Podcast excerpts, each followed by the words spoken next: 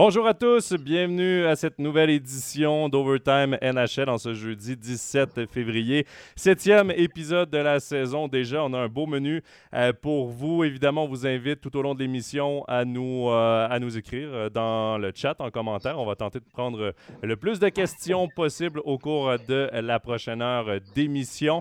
Je vous rappelle également qu'Overtime NHL sera disponible ce soir ou demain matin sur nos différentes plateformes, que ce soit YouTube, Spotify, Apple Podcast ou SoundCloud. Vous pourrez donc euh, nous retrouver là et écouter euh, l'émission en entier. Je ne suis pas seul euh, ce soir.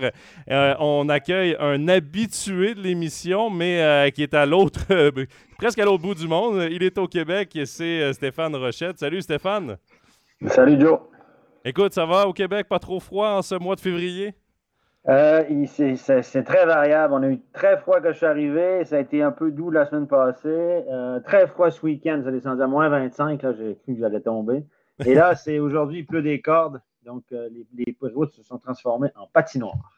Écoute, tu me, tu me rappelles des mauvais souvenirs de mes, derniers, hivers en montagne russe comme ça, entre le, entre le verglas, la neige et la pluie. C'est pas toujours agréable, mais écoute, j'espère quand même que tu fais un bon voyage. Salutations à Georges-Henri et à Vladi qui sont dans le chat et qui nous saluent. Euh, également. Euh, Steph, euh, je profite de ta... Juste, un remarque, je te vois pas actuellement. Est-ce que c'est normal? Non, ce n'est pas normal que tu ne me vois pas. Attends, je vais essayer ça ici. Est-ce que tu me vois maintenant? Ah, voilà. Ah. Il y avait un petit, un petit bouton que je n'avais pas, pas coché. Voilà, maintenant tu me vois.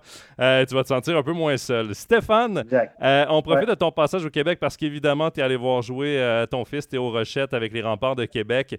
Et on a reçu une question à cet effet. C'est Anthony Otto qui nous a demandé D'ailleurs, salutations. il nous a dit comment va le fiston à Québec? A-t-il survécu à son isolement préventif sans perdre trop sa game shape? Parce que rappelons-le, dans la Ligue géant majeure du Québec, euh, il y a eu un arrêt des activités euh, pendant quelques semaines en raison du COVID. Comment ça s'est passé le retour à la compétition?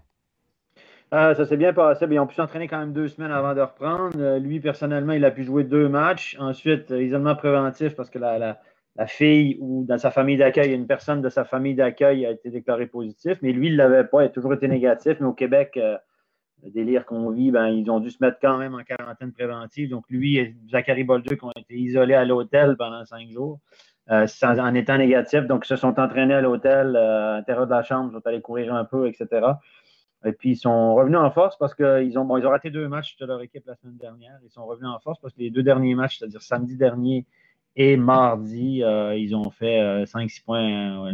les deux ont fait 5 et 6 points dans les deux derniers matchs. Donc, ils ont une bonne production offensive. Donc, j'aime pas résumer ça à des performances de points, mais disons qu'ils ont fait des bons matchs. Euh, mardi spécialement. Samedi, c'était bien, mais mardi spécialement, ils ont été assez dominants euh, dans le match. Ils ont un calendrier chargé. Euh, là, ils vont jouer, tenez-vous bien, 33 matchs, de 32 avec j'en absolu de mardi. 32 matchs dans les 68 prochains jours. Ça fait du match. Calendrier chargé, donc on croise, croise les doigts pour qu'il n'y ait pas de blessures. Et puis les choses continuent parce que ça va être un véritable marathon. Presque plus d'entraînement. Ils font des petits, des petits morning skates pour, euh, pour garder le, flow. Ils s'entraînent. Quand ils s'entraînent, euh, des journées de congé, quand ils s'entraînent, c'est 45 minutes. Sinon, ce matin, ils jouent ce soir. Là. Je vais au match ce soir. Un petit morning skate de 15-20 minutes. ils, sont, ils vont être beaucoup dans la récupération plutôt que dans l'entraînement. Pour ceux qui sont peut-être pas familiers avec la LHJMQ, Stéphane, euh, les remparts de Québec qui cette année ont une équipe à maturité, une très bonne formation. Euh, on a beaucoup d'espoir envers ce, groupe-là. Oui, oui, oui, c'est une bonne équipe. C'est une des, des, font partie des top 5 équipes au niveau potentiel, top 5 équipes de la Ligue. Actuellement, sont, sont troisième au classement, je pense. Euh, ça fait partie des équipes qui peuvent aspirer au titre et aspirer à aller participer à la Coupe Memorial euh, en fin de saison. Donc, oui, oui, c'est une équipe qui est, à, qui est à maturité cette année et l'année prochaine. Donc, Théo, en principe, ne sera plus là l'année prochaine. Mais euh, c'est une équipe qui, cette année, l'année prochaine, est une des, bonnes équipes, des très bonnes équipes de cette ligue. Il y a 18 équipes dans la ligue. Ils font partie sans aucun doute du top 5. Après, après, à voir s'ils vont réussir en playoff, ça, c'est une autre euh, musique d'avenir. Mais disons que les ambitions sont là, les fans euh, vont revenir dans les patinoires la semaine prochaine, hein, parce qu'ici, on était à huis clos pendant une semaine. Là, c'est 500 personnes. Et à partir de la semaine prochaine, c'est la moitié des amphithéâtres. Donc, voilà. mais c'est une bonne équipe de la Ligue. Écoute, ils sont bien coachés. C'est j'en avais déjà parlé, mais c'est très, très professionnel. J'aime beaucoup l'environnement. C'est c'est un environnement qui ressemble à l'environnement des équipes de Liga en Suisse. Donc, il ne faut, pas se le cacher. Il, y a, des soutiens. Vous avez des deux chefs matériels à plein temps, des physios à plein temps, euh, soutien scolaire. C'est vraiment très, très, très professionnel. Les, les remparts de Québec, spécialement, c'est une grosse organisation de cette, de cette, de cette Ligue junior majeure. Et quand les joueurs voyagent aussi, c'est ce que parle beaucoup à mon fils et me donne beaucoup plus de détails, évidemment, que quand je lui parle euh, à distance. Mais quand ils voyagent, ils vont dans des super hôtels, des super restaurants. Euh, l'encadrement, on n'économise pas sur des détails. Donc, euh, surtout avec les remparts, on est très, très l'encadrement est vraiment, vraiment, vraiment professionnel. Je lève mon chapeau à l'organisation des remparts, sincèrement. Surtout depuis, euh, depuis que Patrick Roy a repris cette équipe-là, il y a une, quoi, une dizaine, quinzaine d'années à peu près. Là. Après, il est retourné en NHL. C'était Philippe Boucher qui, est arrivé comme entraîneur-chef, un ancien de la NHL également, avant le retour de Patrick. Depuis ce temps-là, il y, a vraiment. Les remparts de Québec ont vraiment. Euh, vraiment, se sont vraiment professionnalisés. Euh, avant ça, il faut dire qu'à Québec aussi, il y avait les Citadelles de Québec, qui était le club école du Canadien de Montréal. Donc, tu avais deux clubs. Tu avais un club professionnel et un club junior à Québec. Là, euh, euh, les remparts ont, ont main mise sur Québec puisque les, les Citadelles n'existent plus. donc, c'est un très beau club. Et souhaitons à Théo, à, toute son équipe, que ça se passe bien pour le reste de la saison. C'est deux mois chargés et surtout ces playoffs parce que pour ceux qui ne connaissent peut-être, qui ne sont peut-être pas familiers avec le tournoi de la Coupe Memorial. Stéphane, je pense qu'on on, ment pas si on dit que c'est probablement le trophée le plus difficile à gagner au niveau du hockey parce que tu dois être champion dans ta ligue et ensuite tu as un tournoi à la ronde et à, élimination contre les champions des, trois, des deux autres ligues canadiennes et le club hôte. Donc c'est souvent... Euh, quand 54 équipes au Canada. 54 équipes dans les trois ligues canadiennes, puis il y a quatre participants. Il y a l'équipe hôtesse plus les trois gagnants des ligues sur les trois ligues. Et puis euh, là, c'est un tournoi à la ronde. ça se déroule à Saint-Jean. Euh, le Québec était candidat cette année, mais ils ne l'ont pas eu. Ça, va se dérouler à Saint-Jean, au Nouveau-Brunswick. C'est un petit peu politique, hein, parce que le réseau de télévision qui a les droits, c'est RDS, TSN, qui appartient à Bell Media. Et les remparts de Québec appartiennent à Vidéotron donc appartiennent au groupe médiatique concurrent. Donc, évidemment, euh, les droits ont été, les, remparts, même si leur dossier était excellent, euh, le spectateur, la patinoire, l'environnement était excellent, ben, ça, a été accordé à Saint-Jean, New Brunswick, qui est une, la patinoire est limite un petit peu pour accueillir ce genre d'événement. Et, euh, mais on voulait surtout pas, je pense que Bell Media voulait pas. C'est ce qu'on ce qu'on a sous-entendu officiellement, ne voulait pas donner de la, visibilité à une équipe qui appartient à son concurrent, évidemment parce que les remparts appartiennent à Vidéotron, un grand groupe de presse. Et euh, c'est un petit peu politique. C'est dommage parce qu'en étant la ville hôtesse, es certain d'y participer. Là, comme c'est Saint-Jean, ben, ils devront être euh, champions de la Ligue. Mais bon, ça se mérite. S'ils sont, sont, champions, ils vont mériter leur, participation. Mais ça va être long parce que la Coupe Memorial, ça va se dérouler du 20 au 30 juin.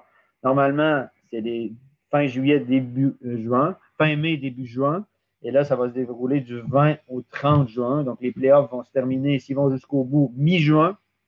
Et la Coupe Memorial va commencer le, 20 juin jusqu'au 30 juin. Donc, imaginez si les remparts se rendent au bout.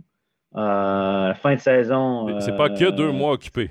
Ça va être quatre mois occupés. Ah, et, puis l'été va, va, être court. Et ça, c'est problématique. moi, je pense que pour des jeunes comme ça, c'est problématique parce que imaginez que, que Théo revienne en Suisse l'année prochaine euh, du côté de Lausanne. Euh, ça lui ferait euh, fin de saison euh, fin de saison très tardive, un, petit peu de repos, très peu d'entraînement d'été, puis on repart pour une saison. Et ça, c'est pas. sur court terme, ça peut aller, mais après, souvent, tu payes le prix dans les mois suivants parce que tu n'as pas de pause mentale, pas de pause physique. C'est compliqué, mais bon, c'est comme ça, et puis il faut faire avec. Merci beaucoup, Stéphane, pour ces précisions. Salutations d'ailleurs à ton fils qu'on a déjà reçu euh, dans un de nos Facebook Live avant que ça, s'appelle Overtime. On lui souhaite euh, tout le meilleur. Euh, Steph, on va rester niveau joueur suisse. On va monter d'une ligue mais pas encore la NHL. On va parler plus de AHL, la Ligue américaine, puisqu'il y a deux Suisses qui jouent comme défenseurs, deux Suisses qu'on a vu évoluer ici en National League. Et on a reçu une question de Jonathan Camponovo qui voulait savoir Tim Bernie et Tobias Geisser ont-ils le potentiel de jouer un jour dans la NHL ou est-ce qu'ils sont plus proches de revenir en National League en Suisse? Ton avis là-dessus? Ben, moi, je pense que Tobias Geisser va jouer en NHL. Écoutez, je ne mettrai pas ma, main dans le feu, mais il a, c'est un gros gabarit, hein, c'est 6 pieds 4, 200 quelques livres, donc un mètre, pas passer un mètre 90. C'est un, gros gabarit, il est assez mobile, a eu une très bonne saison en Suisse l'année passée du côté de Zug. C'est pour ça qu'il est retourné en Amérique. Et moi, je pense que Tobias Geisser a tous les attributs pour avoir une belle carrière en, NHL. On sait que du côté de la défense, les défenseurs ont pu grossir. Je regarde les listes de, draft de cette année. Les défenseurs qui sont rankés haut dans le draft, c'est tous des, immenses, des immenses gaillards, des gros grands bonhommes assez mobiles. Donc, euh, il, a, il a le profil qu'on recherche actuellement, Tobias Geisser. Tim Bernie, ça peut être un peu, un peu plus compliqué. Ça reste un gabarit, un petit gabarit. Il mesure à peu près 1m80. Euh, et moi, je, l'aime beaucoup parce qu'il est très mobile, une bonne vision du jeu. Il avait connu une très bonne saison en Suisse à 18 ans à Zurich. Euh, ensuite, l'année d'après, ça a été plus compliqué. Mais maintenant, du côté de Columbus, on lui a donné sa chance. Euh, il joue en, AHL. Il fait pas mal, d'après ce que j'ai entendu. J'ai parlé justement de lui il y a deux jours avec un scout de NHL au match d'ATO à Québec. Et on est assez content de lui, mais on dit qu'il y a encore quelques années d'apprentissage. Et ça va être un petit peu plus compliqué. Si ça pour moi, est un incontournable en cause de son gabarit, Bernie, ça va, être, limite à mon avis. Mais ça reste, s'il revient en Suisse, ça va être un excellent défenseur euh, dans le championnat suisse. L'avantage, je pense, Stéphane, avec Tobias Geisser, c'est qu'il joue pour le club école des Capitals de Washington. Il appartient à cette équipe. Et on n'est pas pressé de faire monter un jeune défenseur avec un gabarit géant du côté des Capitals parce qu'on a déjà une bonne formation. et ça, permet à Geisser de, de, grandir. Parce que quand tu regardes ses chiffres, quand tu regardes aussi la façon qu'il a joué quand il est revenu l'année passée avec Zug, quand il a été prêté par le club, euh, c'est un défenseur qui, euh, évidemment, avec son grand et gros gabarit, euh, souvent éclos un peu sur le tard, ce, style de défenseur. et, on a vu Thaler. Exactement. Et d'être patient, je pense que c'est la clé dans son cas. Et euh, il tombe dans une, dans une organisation où on peut être patient avec. Et ça, je pense que ça va jouer en, en, sa faveur. Pour ce qui est de Tim Bernie, ben, c'est évidemment c'est une situation différente avec les Blue Jackets de Columbus, une équipe qui a peut-être moins de profondeur, beaucoup moins de profondeur en défense, euh, mais euh, encore très jeune, 23, 22, 23 ans. Euh, je pense qu'il faut être patient aussi. 98, je pense. 23. Donc, euh, euh, deux, joueurs qui seront à surveiller, évidemment. Euh, il y a Kira Schmid également au niveau des gardiens de but chez les, Devils du New Jersey qui sera surveillé dans les prochaines années aussi. Donc, des, jeunes Suisses qui, cognent à la porte de la NHL pour l'instant, qui attendent leur, premier, leur première chance dans le cas de Bernie. Mais la, tendance, j'en parlais justement aussi encore ben, samedi dernier à Gatineau quand je suis allé voir le match. Je parlais avec un scout de des euh, ben, Réal Paiement qui a coaché à Joie, des gens s'en souviennent, hein, il a rendu scout pour Toronto. J'ai discuté avec lui un, bon moment. J'ai discuté avec Daniel Doré aussi des Rangers de New York. Et puis, ils me disent de plus en plus, c'est vraiment les superstars, les, premiers au repêchage, les premiers, les trois, quatre premiers qui font le saut. On le voit avec Lucas Raymond cette année, on l'a vu avec Lafrenière. Il y, a quelques exceptions qui font le saut, qui arrivent à jouer régulièrement, mais les joueurs maintenant, avant 22, 23 ans, si vous regardez la performance des moins de 22, 23 ans cette année, des statistiques dans la NHL, à part quelques exceptions, c'est très compliqué. Le, chemin maintenant, c'est vraiment. La AHL, c'était une ligue de vieux briscards il y a quelques années. Maintenant, la AHL, c'est devenu une ligue de jeunes. C'est un prolongement des juniors avec une ligue avec beaucoup, beaucoup de jeunes joueurs. C'est devenu une ligue plus de formation que de performance, contrairement à l'époque. et le chemin classique maintenant, c'est repêcher, AHL ou retour en Europe dans des ligues. On voit, il y a beaucoup de Suédois qui, restent en Europe ou qui retournent en Europe pour, être formés en Finlande, en Russie, puis après reviennent en NHL un peu plus tard, à 22, 23, voire 24 ans. On avait Caprisov qui est un petit peu plus vieux, typiquement. Euh, c'est un peu ça le, chemin maintenant. C'est très, très rare qu'à 19, 20, 21 ans, que vous ayez vraiment du temps de là et des responsabilités euh, en NHL mais c'est que la NHL n'est pas une ligue de développement, c'est une ligue de performance. Ça. Et on le voit d'ailleurs, par exemple, avec un Cole Caulfield à Montréal, avec un même euh, Primo, gardien de but à Montréal, en raison des blessures qui sont dans des mauvaises chaises, qui ont à se développer en NHL. Et euh, si tu prends des mauvais plis, euh, ton, ton développement est un peu contrecarré. Même chose pour Jesperi Kotkaniemi euh, il y a quelques ah, années. trop tôt. Beaucoup trop tôt. Ça a été le, joueur le plus jeune à jouer dans un des quatre sports majeurs professionnels en Amérique du Nord à être né dans, les années 2000. C'est le tout premier. Et euh, c'était pas nécessairement euh, le joueur qu'on attendait qui, qui, commence la saison, mais bon. On va rester quand même sur les hauts choix de repêchage parce que Jonathan avait une deuxième question que je trouve intéressante au sujet de Nico Ischier. Évidemment, ça fait quelques fois ici dans Overtime NHL qu'on discute de Nico Ischier. J'en ai parlé d'ailleurs il y a deux semaines avec, avec Nicolas Ducharme, euh, qu'on salue, le journaliste d'LNH.com euh, qui était avec nous. Euh, la question de Jonathan est simple. Les critiques à son égard, y compris le fait d'être qualifié de bust, sont-elles justes? Moi, j'aime pas le terme bust premièrement. Mais est-ce que les critiques, Stéphane, sont justes ou non? Il continue en disant En tant que Suisse, euh, je ne suis pas neutre à son égard, mais je pense que même si euh, même s'il n'est certainement pas offensivement au niveau d'un premier choix draft, ses qualités de leadership et de two-way, euh, donc de, de joueur de centre responsable, peuvent compenser ses limites offensives. Ben, écoutez, d'abord, Nico Ischier a eu la, chance ou l'opportunité d'être à la bonne place au bon moment. Dans la, dans la vie, comme dans le hockey, mais dans la vie en général, il faut que tu sois à la bonne place au bon moment. Il est arrivé à Halifax en junior dans une bonne année, bien entouré, dans une bonne organisation où tu as un ancien de NHL qui est directeur général, Cam Russell. Et euh, il, a, il a performé, il a été bon. Si tu es bon, quand on est très bon dans ton année de repêchage, ben, c'est comme la fast, tu obtiens la fast track. Donc, ça prend toujours un petit peu de chance.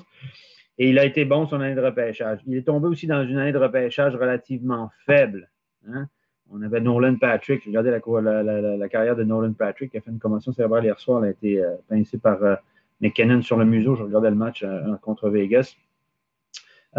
et puis, ce qui fait que Nico Ishii a été repêché avec du recul beaucoup trop tôt pour son potentiel. Donc, ça lui a mis une énorme pression. Quand tu es first overall, c'est super, tu as toute la, la, fast track, comme on dit, mais ça te met énormément de pression. Tout le monde focus sur toi pour te dire, ben, c'est sûr que là, tu tombes dans les comparaisons avec Patrick Kane, Austin Matthews, Connor McDavid.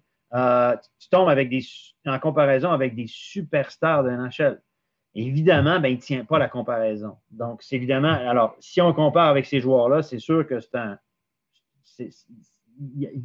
il n'atteindra pas, il ne peut pas le comparer parce que ce n'est pas un joueur de concession, ce n'est pas une superstar de NHL. C'est un excellent joueur, mais ce n'est pas une superstar. Donc, c'est pour ça que ça nous fait dire que ben, finalement, ben, euh, l'Alexis Lafrenière se dirige aussi dans, cette direction-là. Hein. Ce ne sera pas un mm-hmm. joueur, euh, un McDavid ou un Austin Matthews, un Patrick Kane ou un joueur incroyable. Il reste que Nico Ishii aura une très belle carrière. Ce sera un bon c'est un excellent joueur de hockey, mais c'est pas un joueur de concession et c'est pas, à mon avis, un centre numéro un dans cette ligue. C'est un centre numéro deux ou trois de grande qualité parce qu'il a un excellent sens du jeu. Il peut, euh, il joue bien dans les deux sens de la patinoire. Euh, et puis, il peut faire sa dose, sa, part de points. C'est un gars qui va peut-être faire entre 40 et 70 points par année, ce qui, est, ce qui sont les statistiques d'un deuxième ou un troisième joueur de centre dans cette ligue. Mais, troisième joueur de centre, quand tu es rendu troisième joueur de centre, tu dois être aussi un peu plus physique aussi. Et Nico Ishii n'a pas cette carte-là physique. Ce n'est pas un joueur physique, mais pas du tout. Il ne peut pas jouer la carte physique dans les matchs plus engagés. Ce n'est pas son style de jeu. Donc, vraiment, il est cantonné dans un rôle de deuxième joueur de centre. Et puis, il aura une belle carrière de cette façon-là. Jack Hughes, qui a été repêché premier, sera nettement meilleur que lui, à mon avis, au niveau offensif.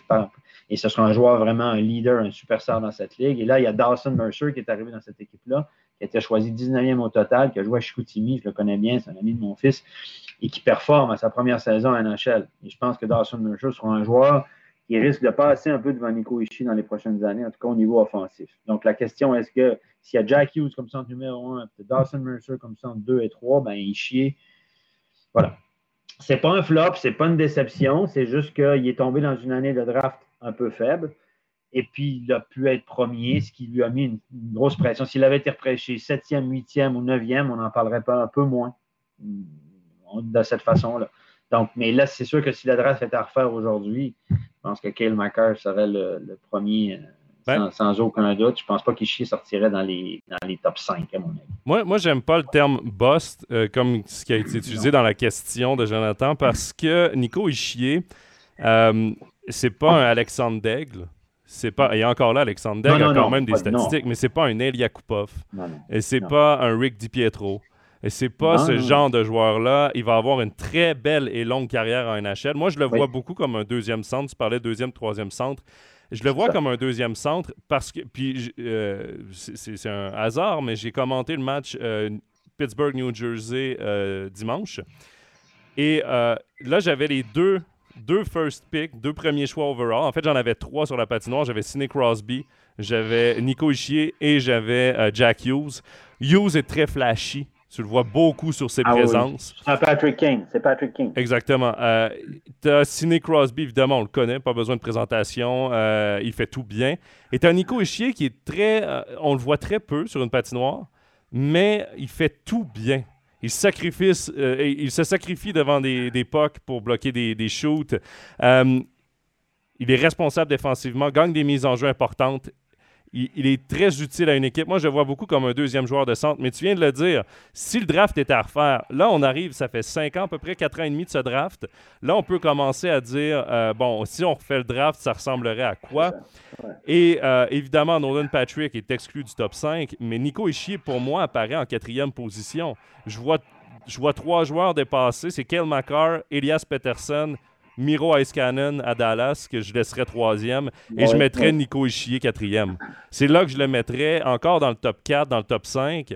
Euh, donc, non, ce n'est pas un boss. Non, ce n'est pas une déception. Est-ce qu'il a des critiques? Évidemment, parce que, comme tu l'as dit, le fait d'être premier overall vient avec tellement d'attentes que oui, ça peut peut-être paraître comme une légère déception, mais pour moi, ça reste quand même l'un des meilleurs Suisses qu'on a à NHL et un des bons joueurs de NHL. Ce ne sera jamais un joueur élite, il y a des classes de joueurs NHL, ce ne sera jamais un joueur élite, mais ça restera toujours un joueur efficace, un très bon joueur.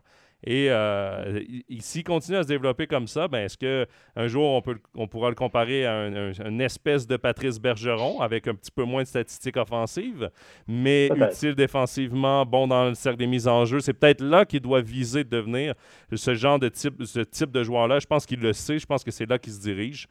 Et on verra. C'est un beau problème pour les Devils d'avoir trois joueurs de centre comme ça euh, qui peuvent. Euh... Les Devils vont être bons dans 3-4-2, 3-4 ans. Ça, devrait être, en tout cas, au centre, ils sont bien équipés.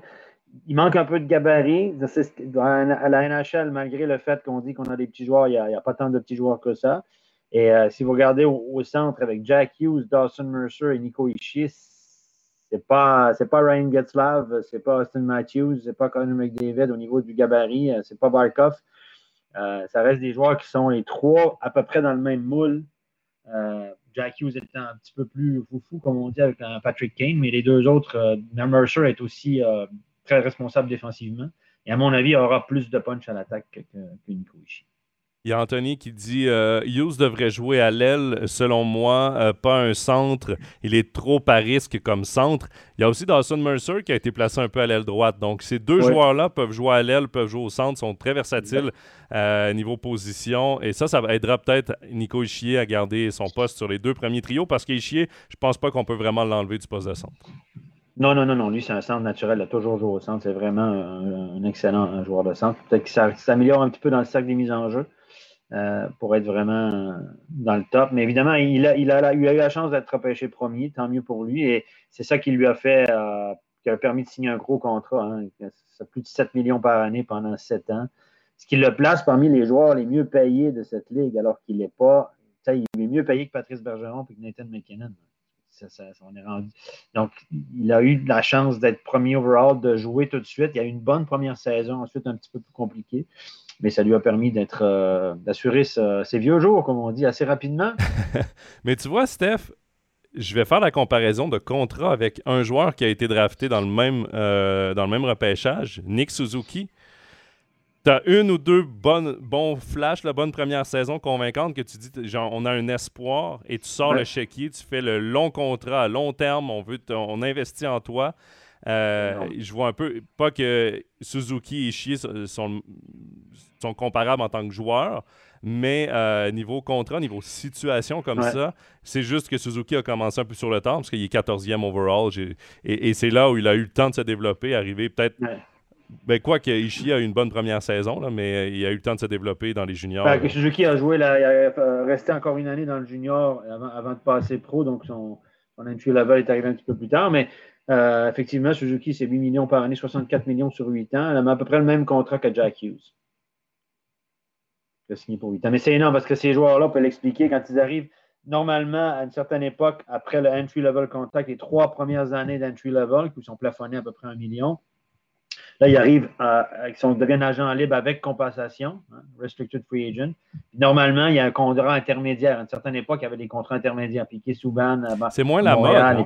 Carey Price. Et maintenant, on les signe, même s'ils sont avec restriction. On a vu ça avec Marner aussi. On les signe des gros contrats comme s'ils étaient agents libres avec, euh, avec euh, compensation, donc euh, sans compensation. Donc, ça fait ça leur permet de signer des contrats de, de joueurs de concession beaucoup plus rapidement.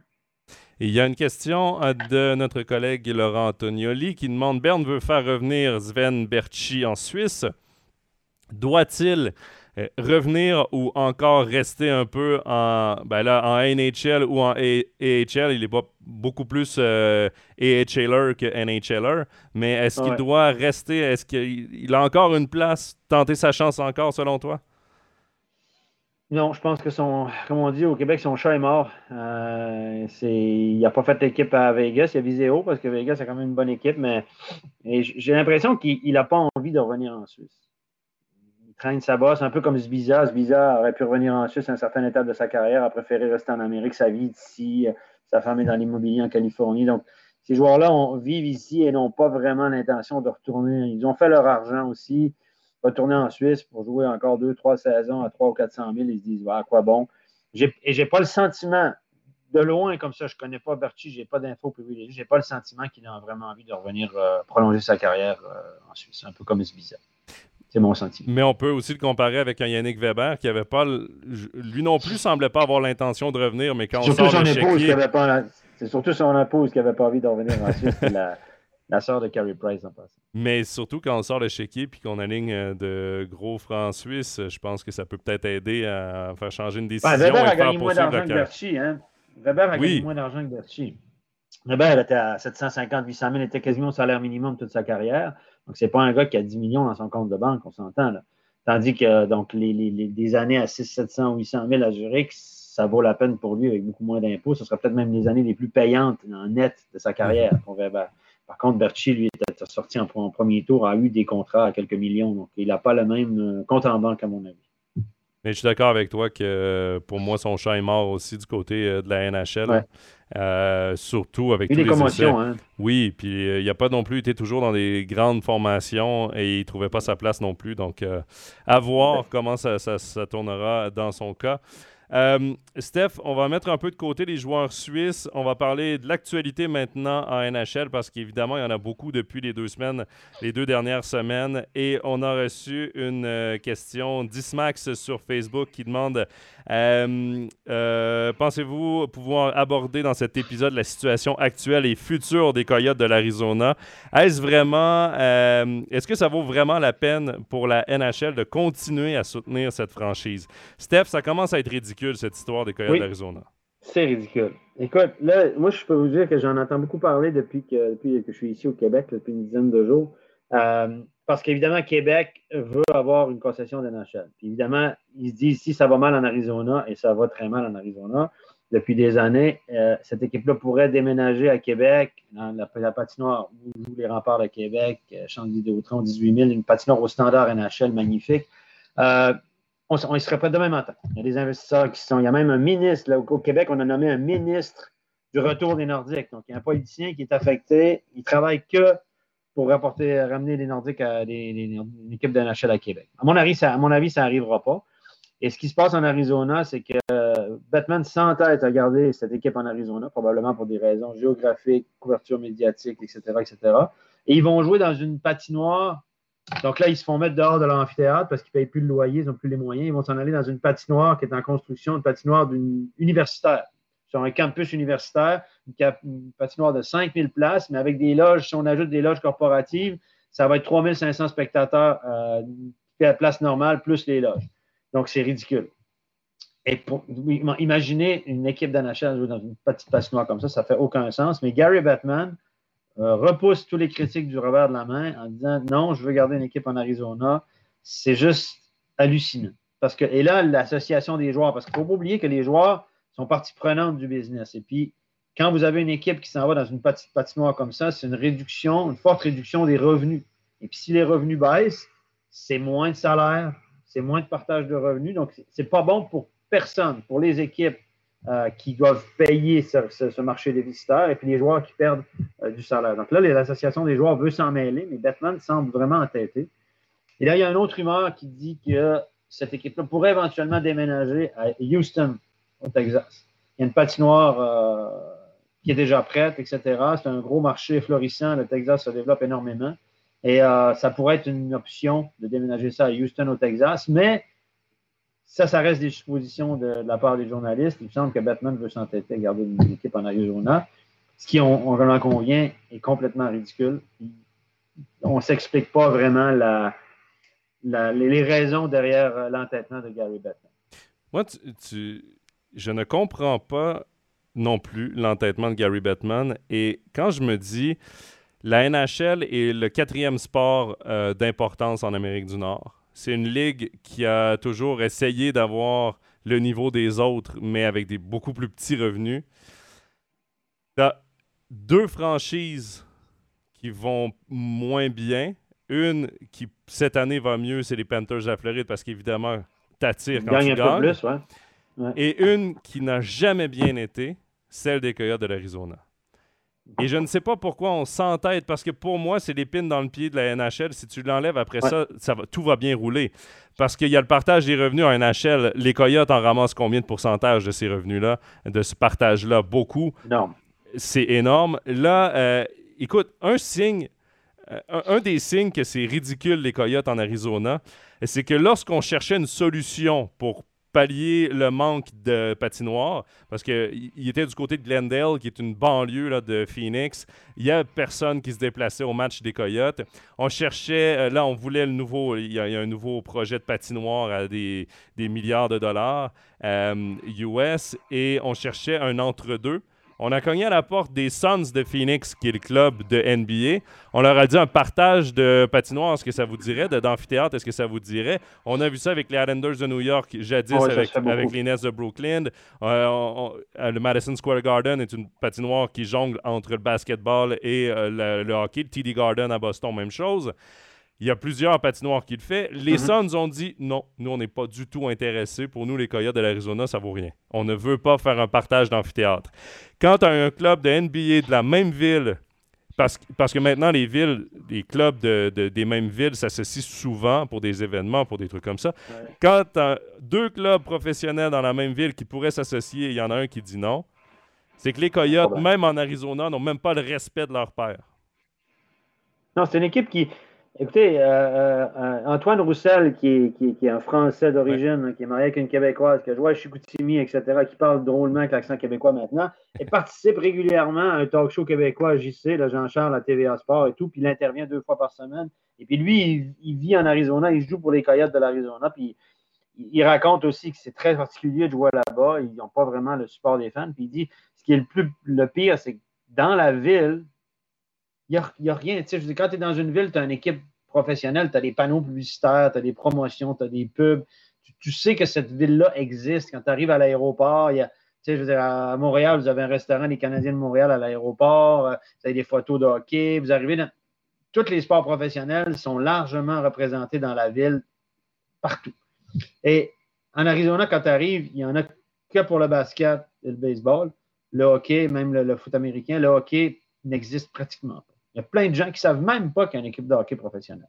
Donc, et puis, il y a des marchés qui ne sont pas naturels pour le hockey. Dallas, ce n'était pas un marché naturel, mais ça s'est développé. Euh, il y a des marchés qui étaient vraiment de sud de la Californie. Ce n'étaient pas des marchés naturels au début, hein, à part les Kings de Los Angeles, San Jose, etc. Mais ça s'est développé. Et du côté de l'Arizona, on espérait faire la même chose, aller là-bas et que le hockey se développe, créer une espèce de culture. Mais ce n'est jamais arrivé les gens n'ont jamais embarqué dans le hockey en Arizona. Et puis Gary Bettman, c'est en fait, comme dans le sud de la Floride. Hein, cette année, les Panthers gagnent, mais ceux qui sont déjà allés voir un match des Panthers euh, dans le sud de la Floride, moi, je suis allé à une certaine époque, fait un petit moment que je suis plus allé, mais tu as les billets qui vont en vente le matin, tu payes 10, 15, 20 balles les billets, puis tu descends dans, bas dans les loges, il n'y a, personne c'est vide, il n'y a pas d'engouement. Tu, passes devant la patinoire, le parking n'est pas plein, c'est à côté d'un centre commercial, les gens traversent à pied, vont voir les matchs en Gougon puis en, Bermuda, puis voilà. Mais c'est pas un marché naturel de hockey non plus, le sud de la Floride. Les Panthers vont un peu mieux, mais encore une fois, ils sont loin de faire ça le. Les gens qui vont voir le hockey dans le sud de la Floride, c'est les snowbirds, c'est les gens du nord qui vont passer les retraités, souvent qui vont en vacances ou qui vont passer l'hiver en Floride. C'est dans ces moments-là qu'on remplit la patinoire. Mais il y a beaucoup moins de snowbirds, de gens du Nord qui descendent en Arizona pour voir des matchs de hockey nommait les, euh, les, clubs qui étaient plus populaires que les Coyotes. On peut même rajouter Arizona State, là où ils vont jouer d'ailleurs, mais le football est beaucoup plus populaire que les, le football à NCA, beaucoup plus populaire que la NHL là-bas. Euh, bon, après, évidemment, on parle de Québec. Québec qui souhaite depuis des années revenir dans la NHL. Moi, euh, Stéphane, puis c'est pas que je voudrais pas, au contraire, j'adorerais pour, pour la province de Québec, pour le hockey, pour la NHL, d'avoir cette rivalité, de retrouver cette rivalité. Ce serait exceptionnel. Mais euh, je comprends quand même que c'est une business, le sport.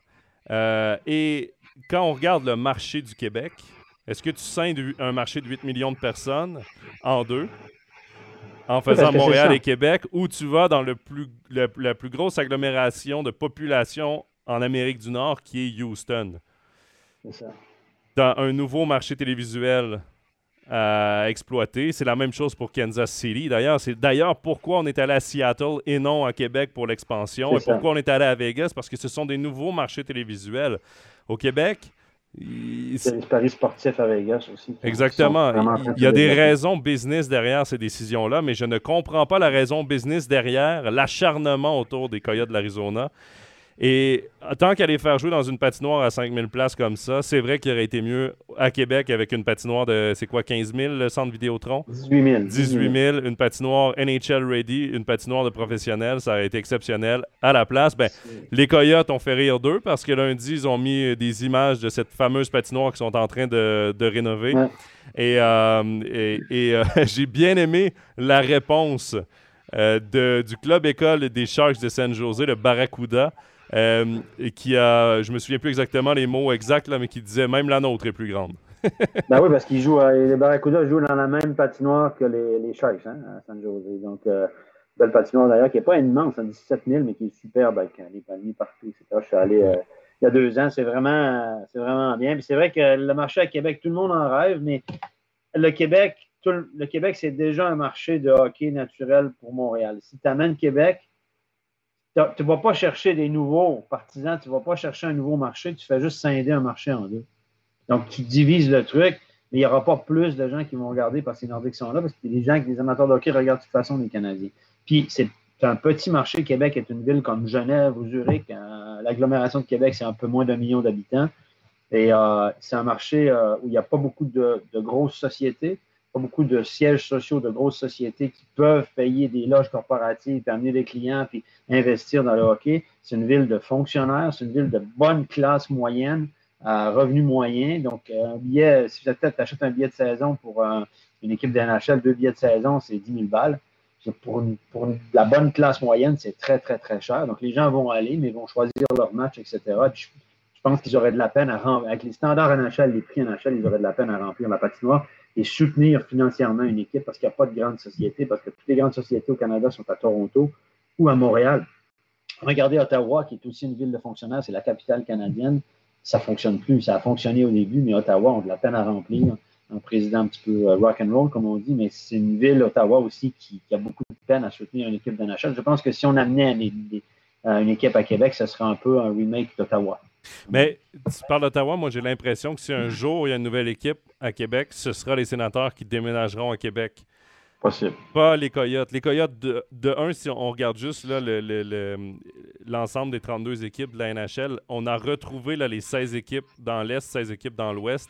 Houston serait dans l'Ouest, Kansas City serait dans l'Ouest, donc le déménagement des Coyotes serait euh, il serait plus logique de cette façon que d'amener une autre équipe dans l'Est et là d'avoir de débalancer 17-15. Euh, donc, peut-être qu'un jour verra-t-on les, sénateurs, parce qu'eux aussi ont un gros problème de patinoire. Parce qu'eux, ils, sont, ils ne sont pas directement à Ottawa, ils sont à Canada. Et euh, c'est l'enfer d'aller à cette patinoire. Je ne suis jamais allé, mais j'ai beaucoup d'amis euh, qui sont allés. Et euh, d'y aller et de sortir, c'est à quoi une heure, je crois, 45 minutes, une heure du centre d'Ottawa. C'est vraiment pas optimal et c'est pourquoi les gens désertent de plus en plus cette patinoire, surtout qu'ils sont en reconstruction depuis plusieurs années. Ouais, éternelle reconstruction. On parlait de reconstruction, c'est reconstruction aujourd'hui. Il y a beaucoup d'exemples d'équipes qui sont en reconstruction. Montréal, c'est dans, une reconstruction. La reconstruction, ce n'est pas toujours un gage de succès. On peut en parler éventuellement. Ben, écoute, on va parler d'une équipe qu'on n'a jamais parlé jusqu'ici dans Overtime NHL. Ce sera la première fois et c'est la question, la deuxième question d'Ismax. D'ailleurs, qui nous remercie pour notre travail. C'est un réel plaisir. Merci beaucoup d'ailleurs pour, pour tes questions. Il voulait qu'on aborde l'avenir des Flyers de Philadelphie parce que là, il y a beaucoup de rumeurs. Est-ce qu'on garde Claude Giroux? Est-ce qu'on l'échange? Euh, ils ont viré leur trois, leur entraîneur-chef, euh, je pense, deux des trois entraîneurs qu'ils avaient. Euh, les Flyers en début de saison. Ça ne va vraiment pas comme on le Évidemment, il y a eu beaucoup de blessures, beaucoup d'absents de ce côté-là, euh, du côté de, Philadelphie. Mais euh, tu parles de reconstruction. Steph, est-ce qu'on s'en va vers une reconstruction à Philadelphie alors qu'on avait des espoirs de playoff et d'aller loin en playoff il y a deux ans? Je pense que oui. Je pense que oui. Je pense que Philadelphie est un tournant avec Claude Giroux qui arrive en fin de carrière. On a, avec, le, jeune gardien de Carter Hart qui, qui est un grand, grand prospect mais qui, on, a donné, on lui a donné la cage très tôt dans sa carrière. Donc, euh, quand tu donnes euh, la cage à un jeune gardien, c'est beaucoup de responsabilités. Il a énormément de pression. Philadelphie, c'est un gros marché de hockey. Il y a énormément de pression à Philadelphie. Les fans sont omniprésents. Un bon gros marché de hockey. Et euh, la pression est énorme là-bas. moi, je pense que oui, je pense qu'ils vont amorcer une espèce de reconstruction, un virage euh, je pense que Claude Giroux ne terminera pas de la saison là-bas. Bon, officiellement, on a dit, bon, on va lui donner le choix. C'est un vétéran qui, est ici depuis de nombreuses saisons. Il y a cette espèce de, de, respect des, vétérans qui ont fait l'histoire de la concession. Dire, écoute, est-ce que tu veux rester ou tu veux partir? Est-ce que tu souhaites qu'on t'échange? On aurait une offre pour toi ou tu souhaites, par respect, tu souhaites rester ici? Je pense que c'est Giroux qui va choisir. Je ne suis pas étonné qu'il change d'adresse, honnêtement. Euh, Claude Giroux, qui reste un joueur peut aider une équipe à court terme dans, les playoffs. Mais je pense qu'on va, on va amorcer une, une lente reconstruction. On a changé d'entraîneur, ça n'a rien donné. On a fait quelques erreurs. Et euh, voilà, c'est ça. C'est des cycles hein, en NHL. Et puis ces équipes-là, comme il y a des marchés comme Montréal et Philadelphie qui sont des gros, gros marchés de hockey. Les reconstructions ne sont pas toujours bien vues. On a vu à Montréal, ça fait des années qu'au lieu de se lancer dans une reconstruction, on est toujours ouais, on veut reconstruire, mais on veut quand même avoir une bonne équipe parce que c'est important de gagner des matchs, etc. Au lieu de se lancer vraiment dans une reconstruction en disant on, va, on accepte de perdre pendant deux, trois ans et on va être vraiment mieux après. Mais on a toujours fait un peu à moitié. Oui, on reconstruit, on va chercher des jeunes, mais on garde quand même le noyau, etc., etc. Je pense que Philadelphie devra faire comme Montréal une fois pour toutes et descendre bas et pour remonter, pour miser sur l'avenir. Euh, mais il faut que ce soit fait comme il faut. Hein. Comme j'en parlais tout à l'heure, regardez Ottawa qui ont, tout vendu puis qui recommencent à zéro, puis ils n'arrivent pas, même avec des choix de pêchage, des bons de transactions des jeunes, ils n'arrivent pas à sortir de, leur marasme. Ce n'est pas une garantie la reconstruction, il faut que ça soit fait intelligent. Buffalo. Buffalo est un. Pour, avoir un peu de chance aussi. Buffalo est un exemple aussi. Tu vois, moi, euh, Stéphane, euh, je, comprends, je, partage ce que tu dis, mais en même temps, je garde des réserves. Parce que les Flyers de Philadelphie, depuis des années, depuis que je regarde la Ligue nationale, depuis que je regarde le hockey, les Flyers de Philadelphie, leur problème est devant le filet. Ils n'ont pas de gardien numéro un. Là, ils ont un gardien numéro un de 23 ans. Évidemment, ça ne va pas comme on devrait, mais c'est un gardien avec beaucoup de potentiel. Quand on regarde les défenseurs, on est allé chercher pendant la saison morte Ryan Ellis euh, du côté de Nashville. On est allé chercher Rasmus Ristolainen. On a Ivan euh, Provorov. On a Samuel Morin. On a, euh, on a des jeunes défenseurs. Je pense qu'on a un top 4 qui se tient. Quand on regarde les attaquants, le, plus vieux est Nate Thompson, un joueur de quatrième bloc. Mais sinon, c'était Claude Giroux à 34 ans qui devrait être échangé. Il y a Derek Brassard également à 34 ans. Sinon, on est sous la barre des, on est autour des 30 ans ou sous la barre des 30 ans. Il y a quand même déjà une base. Et c'est là où peut-être que, avant de faire la grosse reconstruction, il y a des choix à faire. Est-ce que Kevin Hayes et son lourd contrat pourraient être échangés pour laisser peut-être de la place? Euh, Claude Giroux a une énorme valeur. On a Sean Couturier qui évidemment sera le, centre numéro un, qui est déjà le centre numéro un, qui va être le prochain capitaine.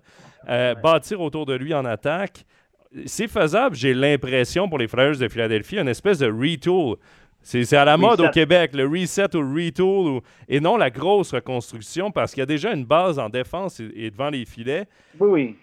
Et, mais tu ne peux, peux, pas vendre tout le monde. Quand on dit reconstruction, c'est pas on vend tout le monde et on commence qu'avec des jeunes de 19-20 ans. Tu peux pas faire ça dans Mais c'est presque. Tu gardes, Mais c'est presque ce qu'a fait les sénateurs d'Ottawa, c'est presque ce qu'a fait les Sabres de Buffalo, c'est presque ce qu'ont fait les pour des raisons de New York. financières. Hein?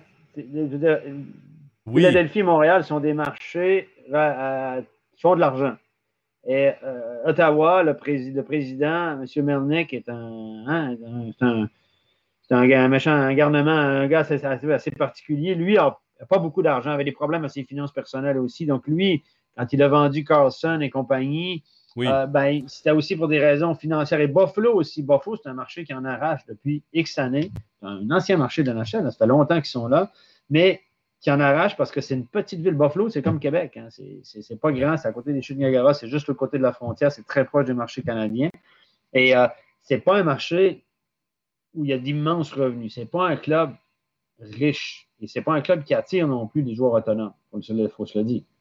Il y en a plein qui ne veulent pas aller jouer à Buffalo. Donc, ces deux marchés-là, Buffalo et Ottawa, avaient comme pas le choix aussi financièrement, ont descendu leur masse salariale en dessous du plafond, bien en dessous du plafond, contrairement à Philadelphie qui peut se permettre, comme Montréal, d'avoir d'être à 80, presque au sommet à 80-81 millions et qui peut attirer facilement les joueurs autonomes parce que Philadelphie, c'est euh, une ville très agréable à vivre. Les joueurs aiment beaucoup. Hein. Philadelphie, c'est un marché euh, qui attire beaucoup les joueurs.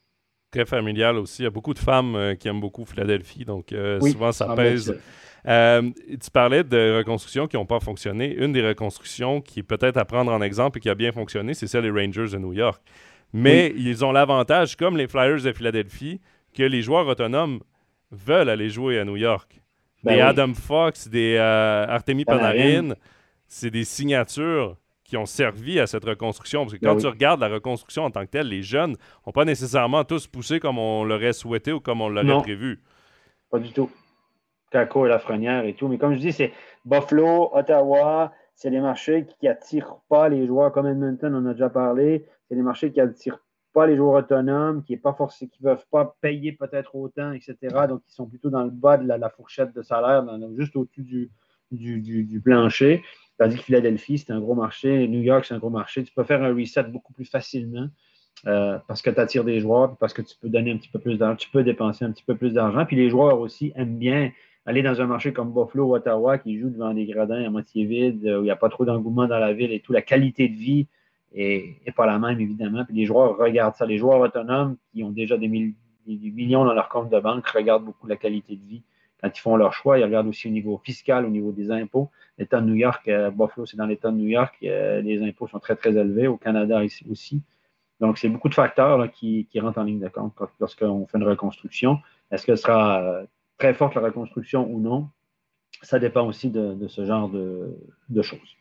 Il y a quand même, je regarde les éléments possibles à échanger pour les Flyers de Philadelphie.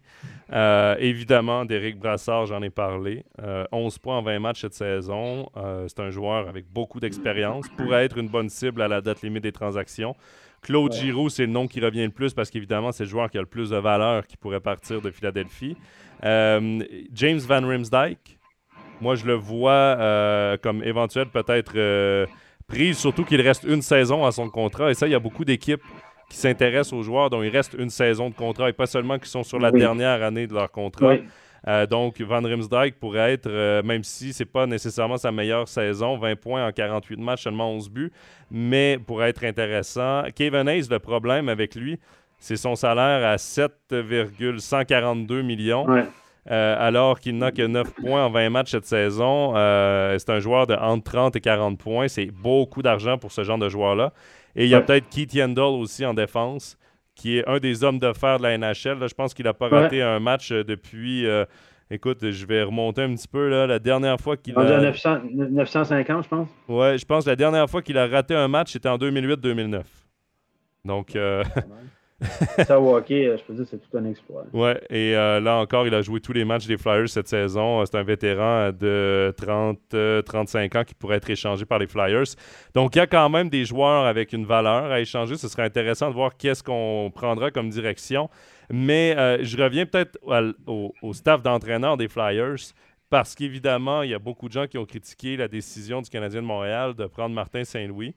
On y reviendra un petit peu plus tard parce qu'on va parler des, euh, rumeurs de transactions.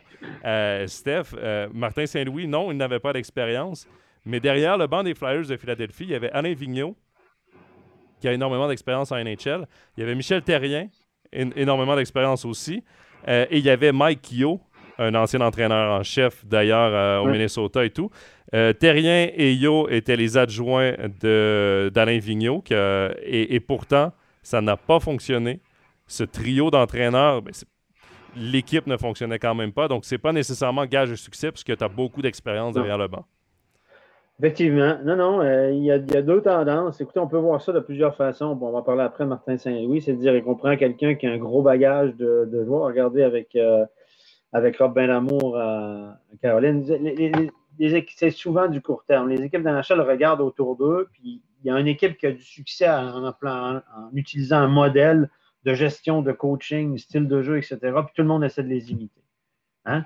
Donc là, Robin Damour en Caroline a transformé cette équipe. Une bonne équipe sous la main, il y a eu des choix repêchage, etc. Fait jouer des jeunes, des bons vétérans. Et Robin Damour est un gars qui a eu une grosse carrière. C'est un gars qui était un, un joueur de centre toué, hargneux, etc., etc. Puis on dit que sa grande expérience il avait été assistant longtemps avant, mais sa grande expérience de joueur fait que ça fait tout de suite de lui un joueur respecté, un leader qui transmet les bonnes choses, etc.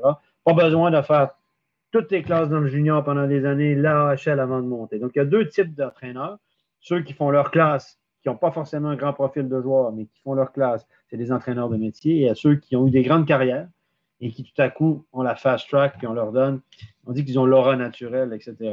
Et là, la tendance, il y a deux tendances, mais la tendance Rob Brindamour, par exemple, semble être une. Bon, André Tourigny du côté de l'Arizona, on est on est une équipe jeune, on veut avoir de plus en plus de jeunes, on, reconstruit. Donc, on a été chercher un entraîneur de carrière, André Tourigny, en Arizona, mais là, on va chercher un ancien joueur à, Montréal. Et euh, les, deux entraîneurs de carrière, Terrien et Vignon, ont été remerciés pour leur bons et loyaux services. Donc, c'est difficile d'y voir clair. Hein. Chaque organisation a sa philosophie. Et puis, je pense que, comme on dit en, français, l'occasion fait le, fait. Euh, c'est une question aussi de, de relation, de, feeling aussi personnel entre, les gens qui décident et les gens qu'on engage, comme Martin Saint-Louis. Écoute, tu as bien mis la table. On va rester niveau entraîneur. Évidemment, Martin Saint-Louis qui a remplacé euh, Dominique Ducharme comme entraîneur-chef du Canadien de Montréal. Il a trois matchs. Euh, à la barre du Canadien jusqu'ici, a perdu les trois. Une équipe combative, évidemment, quand on change d'entraîneur, souvent il y a un petit, euh, ça donne un petit, électrochoc, un petit déclic. Les joueurs veulent en donner un petit peu plus tout d'un coup. Ça n'a pas, ça ne s'est pas transposé en victoire, mais quand même, des prestations un peu plus intéressantes du Canadien de Montréal. Mais Stéphane, moi, ma question que je me pose et que j'ai envie de te poser aujourd'hui, est-ce que c'est rendu trop de copinage du côté du Canadien de Montréal? Parce que Jeff Gorton a engagé un de ses bons amis, Kent Hughes. Kent Hughes, euh, ses deux fils jouent avec le fils de Martin Saint-Louis à l'université.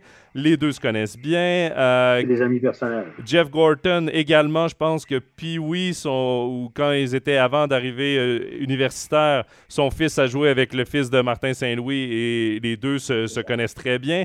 D'ailleurs, si je ne me trompe pas, quand Saint-Louis est arrivé à New York, c'est Jeff Gorton, qui l'a fait signer.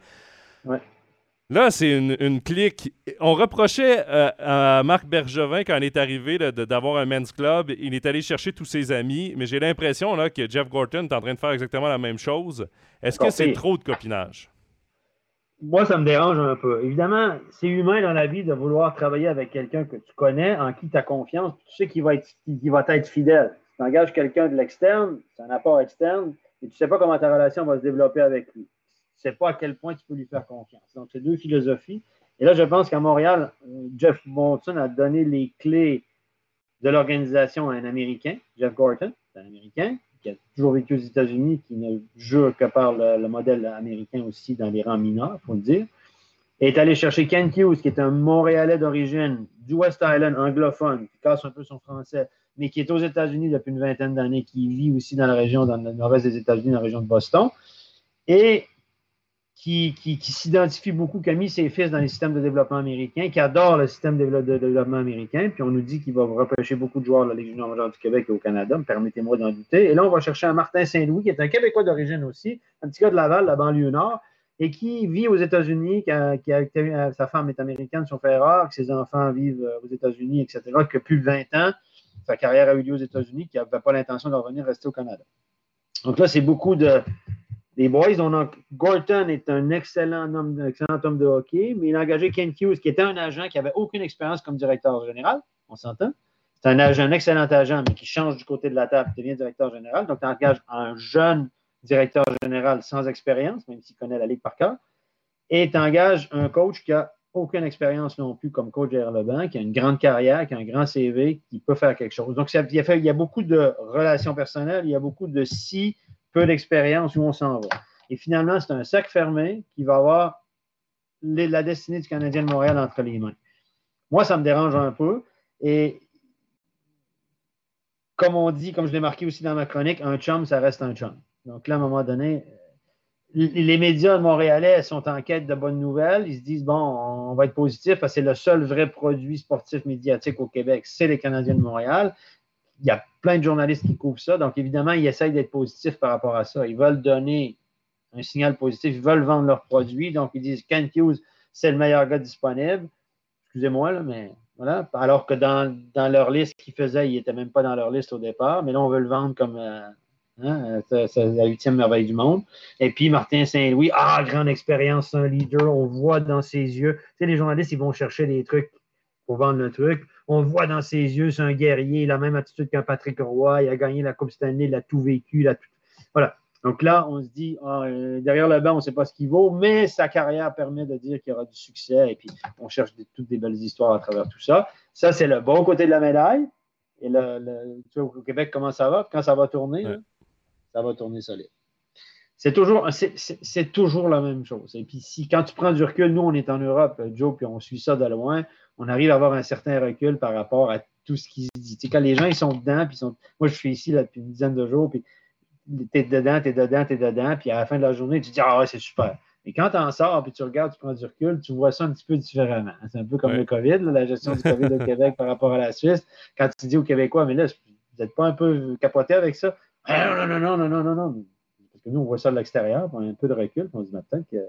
Voilà. Mais quand tu as le nez dans le guidon, puis que des médias te disent que c'est ça, c'est ça, c'est ça, c'est la huitième merveille du monde, mais tu finis par le croire. Je dis pas qu'ils n'auront pas de succès, je dis pas que ce pas des bons hommes de hockey. Je trouve qu'on va se garder quand même une petite gêne.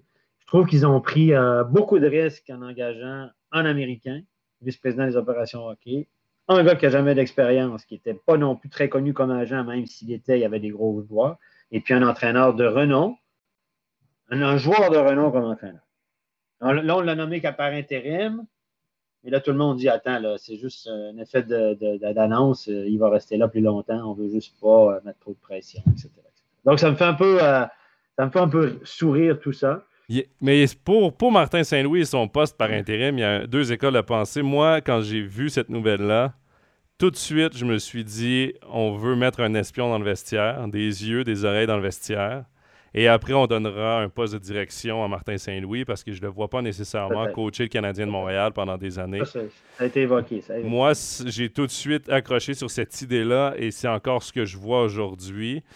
On verra ce que l'avenir nous dira. Euh, je pense que Martin Saint-Louis va s'asseoir avec Kent Hughes et lui dire ben, est-ce que je veux rester, oui ou non, ça va lui appartenir à lui. Euh, il y a Georges-Henri qui dit euh, la prochaine Coupe Stanley n'est pas pour demain à Montréal. Non, parce que là, je pense, Steph, on peut. le Canadien de Montréal a peur de dire reconstruction comme euh, Harry Potter a peur de. Dans Harry Potter, on a peur de dire Voldemort. J'ai l'impression que tu n'as pas le droit de dire ça à Montréal, mais on sait très bien que c'est commencé. L'échange de Toffoli, Steph, c'est le début. C'est un joueur qui était sous contrat, surtout. Sous contrat encore pour deux autres saisons après celle en cours.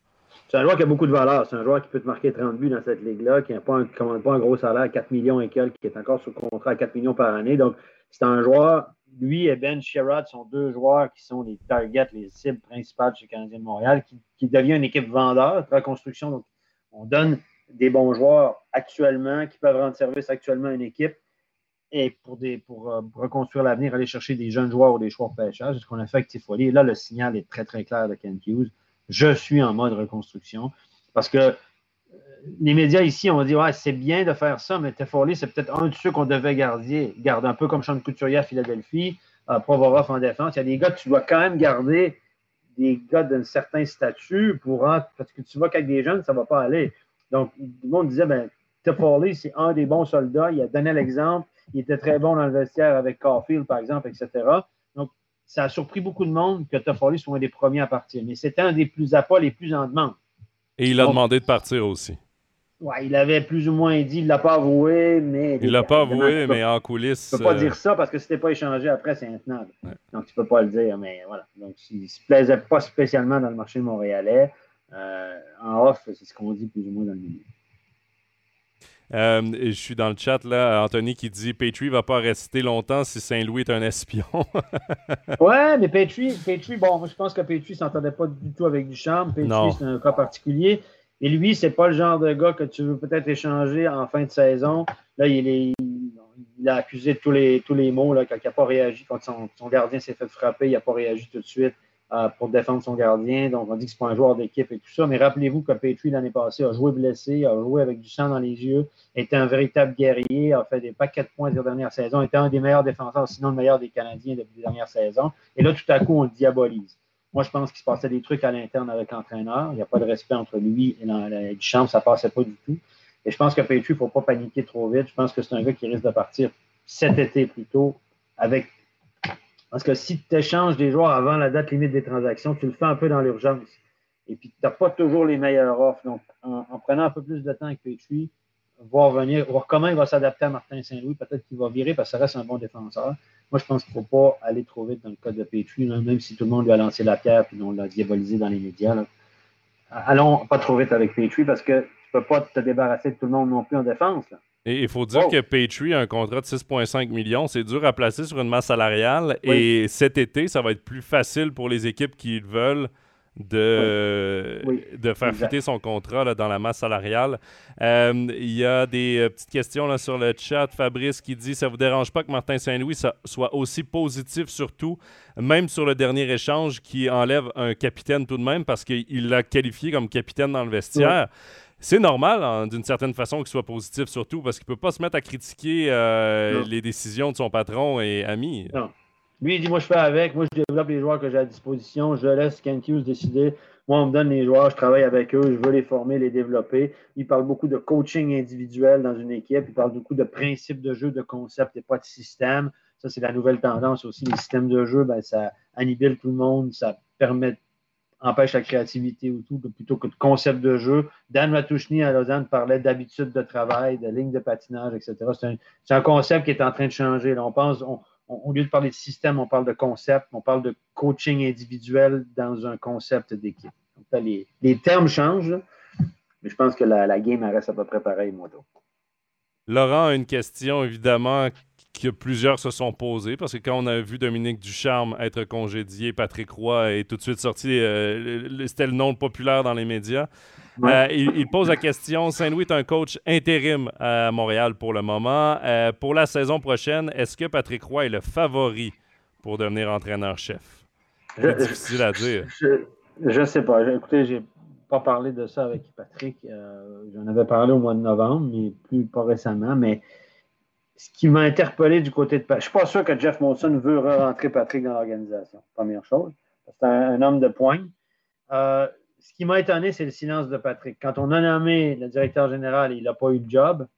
Zéro. Il ne s'est pas adressé aux médias. Les médias l'attendaient à pas sortir du, vestiaire des remparts après un entraînement. Il a dit Je, je ne. Parfait, je n'ai pas eu le job. Je, je ne dis absolument rien sur le choix du directeur général il a souhaité bonne chance à Martin Saint-Louis, etc. Donc, son silence, connaissant Patrick, je suis surpris qu'il ne soit pas sorti après pour dire ben, Montréal, ils ont pris un Américain, etc., parce que lui, il n'a pas la langue dans ses poches. Et son silence me fait dire que peut-être qu'il sent qu'il a une chance d'aller dans cette organisation-là dans l'avenir. Parce que sinon, il aurait probablement été plus incisif et plus, dur avec Montréal. Donc, en, gardant le silence, peut-être que la porte est ouverte pour lui pour devenir coach dans les prochaines années. Et il dit Je ne dis rien. Attendons voir. Peut-être. Moi, j'interprète son silence. Son silence me donne une indication que son, son chat n'est peut-être pas mort à Montréal. Certains médias disent ben, si Jeff Molson ne l'a pas mis dans l'organisation maintenant, c'est qu'il ne lui a pas pardonné son départ en fanfare en 1995 et puis ses frasques et tout ça. Je ne sais pas sur quel pied danser avec ça. Moi, je pense que Patrick m'avait dit au mois de novembre moi, il y a un poste qui m'intéresse à NHL, c'est le poste de directeur général à Montréal. Pour le reste, je ne suis pas certain de vouloir retourner en NHL. Après, il y a quelques imbéciles qui ne changent pas d'idée. Joe. Hein? Exact. Et je sais pas, mais Patrick m'a dit écoute, moi, je vais finir mon cycle avec les remparts. Cette année, l'année prochaine, une bonne équipe. Et euh, si j'ai pas ce que je veux, le poste que je veux en NHL, j'ai pas besoin d'argent, j'ai pas besoin, je me lancerai pas tête baissée dans un projet. Je vais finir mon cycle avec les remparts. Après, il va se retirer probablement de, l'organisation des remparts. Et il m'a dit qu'il regarderait vers l'Europe, mon Dieu.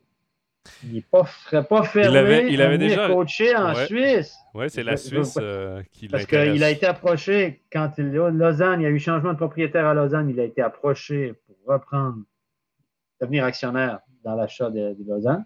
Ça n'a pas fonctionné. Il avait été approché par le CP Berne avant qu'Yosi et Streit reprennent. Il y avait eu des discussions avec le CP Berne. Donc, Patrick Roy avait été approché par un ensemble d'investisseurs pour investir dans le hockey suisse. Et il est déjà venu en Suisse. Il regarde des matchs du hockey suisse. Il trouve que c'est très rapide, très intéressant. Et il n'est pas du tout fermé à l'idée de venir euh, coacher en Suisse, mon cher Joe. tu, nous, mets l'eau à la bouche. Euh, ce, serait, ce serait incroyable d'avoir un Patrick Roy ici. Même pour nous, les médias. ça serait, incroyable parce que lui, du bonbon. lui, lui c'est un client extraordinaire. Et puis lui, si tu lui poses une question con, il va dire non, c'est contre ta question. Là. lui, euh, ça va être un client pour les journalistes peu expérimentés, ça va être un beau client.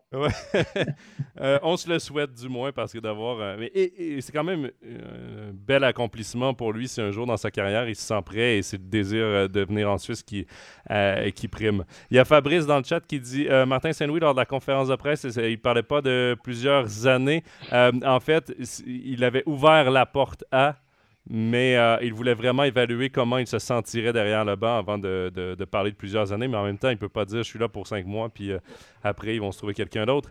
Euh, Steph, dernière question sur le Canadien. Vite fait, le temps passe. Carey Price, est-ce que. Bon, ne jouera certainement pas cette saison. Est-ce qu'il a joué son dernier match en carrière? Est-ce que tu penses que ça sent la retraite pour ceux qui ne sont pas au courant? Carey Price recommence, a recommencé plusieurs fois cette saison à patiner. Il fait des lignes droites, il fait des légers déplacements debout. Et l'enflure recommence à chaque fois dans son genou. C'est une opération au genou qu'il avait eue, une grosse opération. Il, est à peu près aussi mobile que toi actuellement, donc tu te compte dans le vie. Euh. Mais euh, Gary. Euh, hein? Oui, oui c'est ça. non, mais là, c'est une grosse blessure.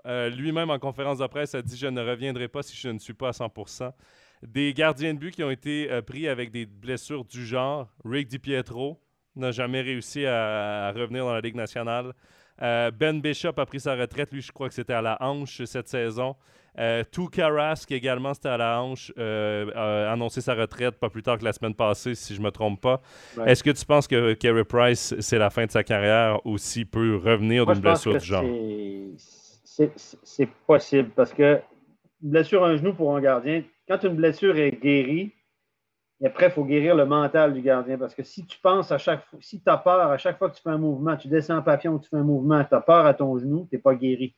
C'est ce qu'un ancien gardien expliquait à la télé euh, dans un talk show en disant il faut que tu guérisses ta blessure et puis que tu guérisses ton mental par rapport à la blessure, c'est-à-dire que tu aies confiance en ton genou, tu n'aies pas peur de te blesser. Il dit le danger à ce stade de carrière et puis un genou aussi fragile, c'est qu'il l'ait toujours dans la tête et qu'il ne fasse pas les mêmes mouvements, qu'il devienne plus, qu'il revienne, mais qu'il ne soit jamais le même gardien parce qu'il a peur de se reblesser. Puis parce qu'il croit un peu comme Cristobal Huel l'a fait à sa dernière saison à Lausanne. Il n'arrivait pas à se relever d'un côté tout ça. Donc, c'est compliqué.